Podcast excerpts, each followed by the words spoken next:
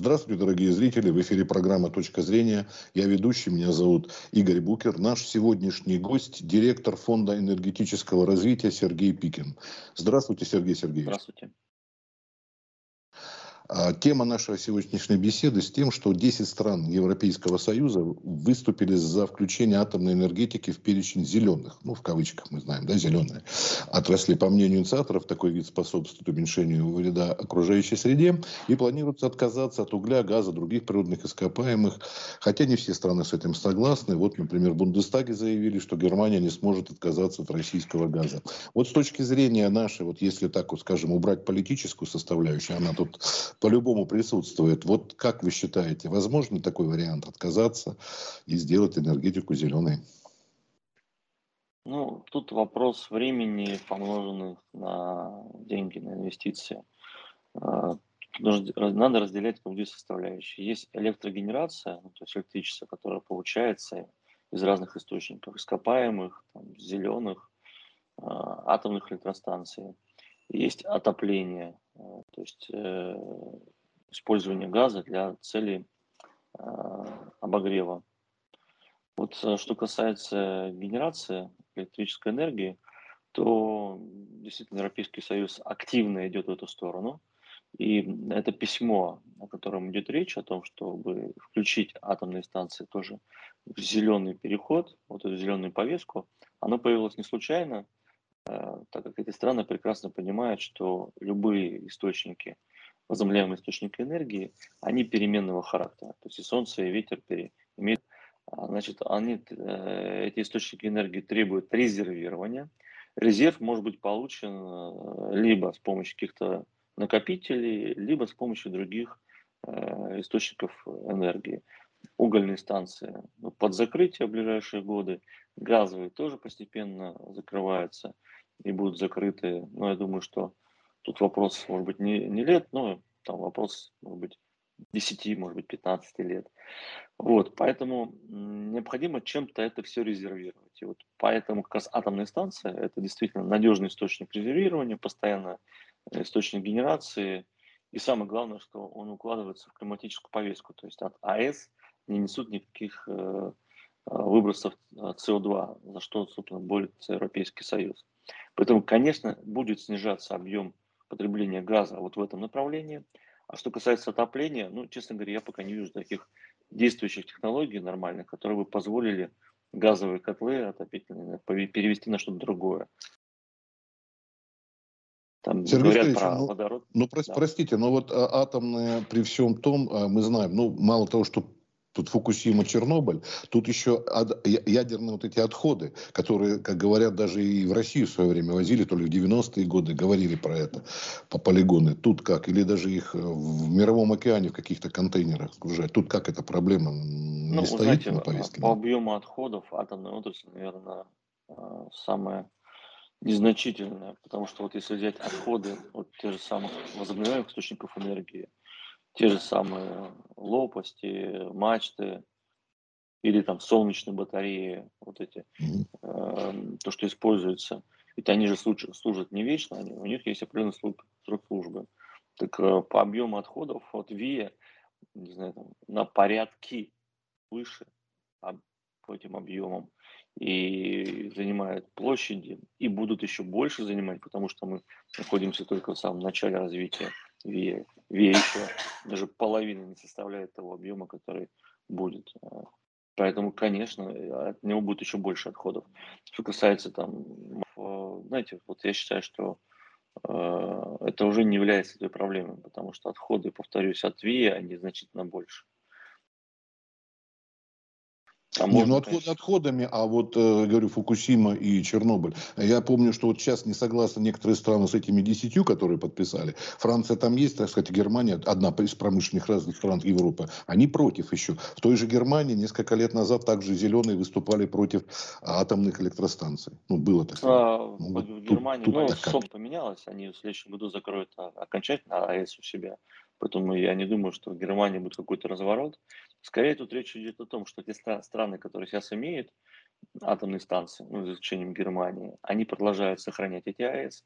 Они хотят, чтобы эти АЭС э, переквалифицировали безуглеродные зеленые, то есть они соответствовали вот этой повестке климатической, а те страны, которые еще не имеют АЭС, они хотели бы э, этот базовый источник получить. Ну, то есть половина примерно списка, который сейчас есть, подписавших, это имеет атомные станции, половина не имеет.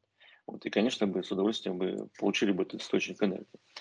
Вот, э, поэтому здесь ничего не поменяется с этой точки зрения. Германия как э, закрывала, так и, дозакроет атомные станции.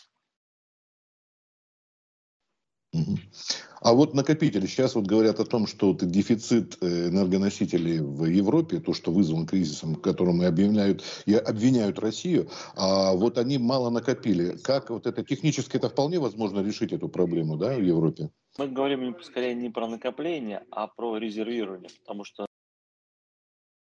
ну, резервировал, да, может. объем энергии пока технологически невозможно при данном развитии технологии. Ну, то есть это потребуется ну, колоссальный ресурс. Нет, именно резервирование. То есть, условно говоря, если у вас что-то меняется там по ветру или по солнцу, вы должны понимать, откуда вы будете эту энергию брать. То есть должны какой-то другой источник энергии задействовать. Сейчас наибольше всего подходит на эту роль газовая генерация. Вы начали потреблять газ, обрабатывать электричество, вот вам замещение недовыработки, допустим, от ветра или там от солнца, как это было, например, этим летом. Потому что ветровая нагрузка снизилась в Европе, меньше объем ветровой генерации получился. Значит, больше нужно загружать другую генерацию. И когда мы переходим в другую энергосистему, где полностью все будет э, из ВИА состоять, то есть нужно чем-то тоже это резервировать. Вот здесь, наверное, к этому периоду времени и стоимость накопления энергии как по-другому будет выглядеть, не как сейчас. То есть пока mm-hmm. все-таки мы говорим про накопление там десятки мегаватт, а энергетика Евросоюза это десятки тысяч мегаватт. Почувствуйте разницу. Ну, Причем а вот, кстати, Сергей, Сергей да. Сергеевич, вот мы сейчас в основном условно говорим о Европе, а если вот взять нашу родину Россию, тут как обстоит дело? Примерно так же или чуть-чуть? Ну, на самом отстаем? деле мы никуда не сворачиваем с нашего пути развития, то есть мы считаем, что наш э, путь связан э, с модернизацией газа и генерацией повышения эффективности, энергоэффективности. Мы продолжаем развивать атомные станции, мы считаем их безуглеродные и соответствующие климатической повестке. Вот, э, гидростанциями тоже от, относим сюда же. То есть мы глобально считаем, что, в принципе, уже сейчас у нас условно зеленые, там, безуглеродные энергетики, у нас там э, больше трети от всего энергобаланса.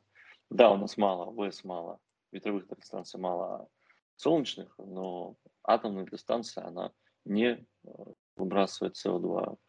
Поэтому мы считаем ее таковой и активно поддерживаем, развиваем это направление. Ну, то есть, э, вы говорите, 10-15 лет, это есть возможность отказаться от российского газа, на чем некоторые политики настаивают. И я опять Нет, я думаю, что 10-15 лет, это может быть некоторое снижение, допустим, выработки угу. газовых станций. Да, но, повторюсь, угу. отопление никто не отменял. И пока угу. топиться водородом, ну, задачка крайне сложная технологически и затратная. То есть, да, об этом заявляют планы, но многое из того, что заявляют в планах в середине века, оно еще технологически неосуществимо, экономически неосуществимо. Может быть, и появятся такие решения. Ну, а в заключение, может быть, тогда какой-нибудь прогноз, как вы считаете, как должно дальше развиваться энергетическая отрасль? Э, результаты последних месяцев, вот эти кризисные, mm-hmm. да, по, по энергетике показало, что необходимо все-таки соблюдать баланс между новыми технологиями, а, новыми там, политически актуальными, там, mm-hmm. интересными вещами и э, все-таки резервирование того, а что будет, если то есть, э, вот, к сожалению, у нас сейчас энергетика управляет политики, которые ничего не понимают в технологиях.